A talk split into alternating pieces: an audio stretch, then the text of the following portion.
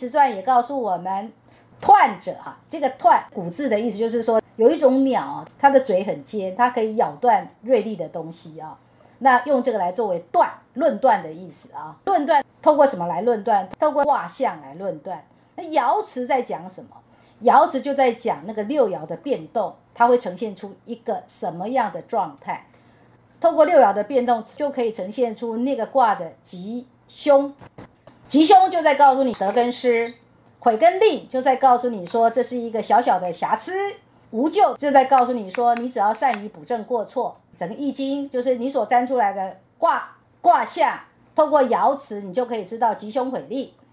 然后他又讲了说列贵贱者存乎位，什么叫贵贱？就是一二三四五六爻不同的位置。它会呈现在这个特定的卦象里，它到底是一个尊贵的，或者是一个卑下的那个状态，那个状态就是由爻位在决定的。其大小者存乎卦，总共有六十四卦啊，六十四卦。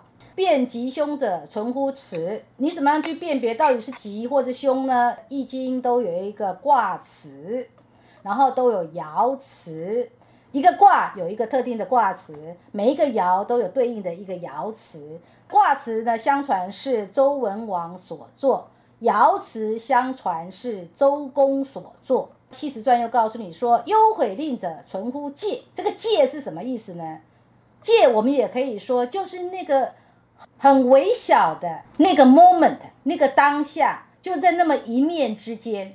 然后“正无咎者存乎悔。”任何事情，如果你懂得后悔，那么你相对会没有过错。《系辞传》说：“卦有大小，辞有显义，持也者各执其所知。”也就是通过爻辞，你就知道说他到底在讲什么。而这个讲什么，跟你所问的事情之间的对应关系是什么？就是指向你所对应的事情。得到就一定是好，以为失去就一定是不好。其实好或不好，不是有个故事吗？塞翁失马，焉知非福吗？这个故事你们大家听过吧？有一个老翁。他丢掉了一只马，然后他的邻居都跟他说：“哎呀，你有够倒霉的啊！”可是哪里知道，过了几天之后，那匹马呢又又回到家里啦，然后带了母马回来啦，还带了其他的马回来啦。所以这个这个老翁就怎样？这个老翁突然变成有好多匹马，他就变成本来是失去的，就他变成得到了。所以得跟失之间，绝对不是我们有限的头脑，我们有限的见解能够当下立断说，我现在是好，或是。这件事情将来就一定是好，我现在是不好，将来就一辈子不好，不是的，绝对不是这样的状态。所以我们在对于我们生活里面的得的吉、失的凶，其实不需要那么入戏。再来，我们对于烦恼啊、懊悔啊、悔恨呢，有些时候我们也要懂得接受，因为你的人生不可能没有懊恼，你的生命不可能没有悔恨。再来，另外一个思维是说，如果你懂得修正。你懂得修复，你懂得修补，即便本来是一个很大的过错，可是因为你懂得修正，你懂得修补这件事情，或是这份关系，终究可以是没有过错的结果。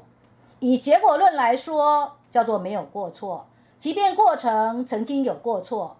然而，在过程当中的过错，就是为了让你有修正的机会，让你有修补的空间，或者是你有没有为这个懊恼找借口？然后你也能够在这个关系的运作里面呢，这个关系指的是你跟人事物的互动关系，你也能够看见说，你的作为或者你的起心动念有没有造成悔憾，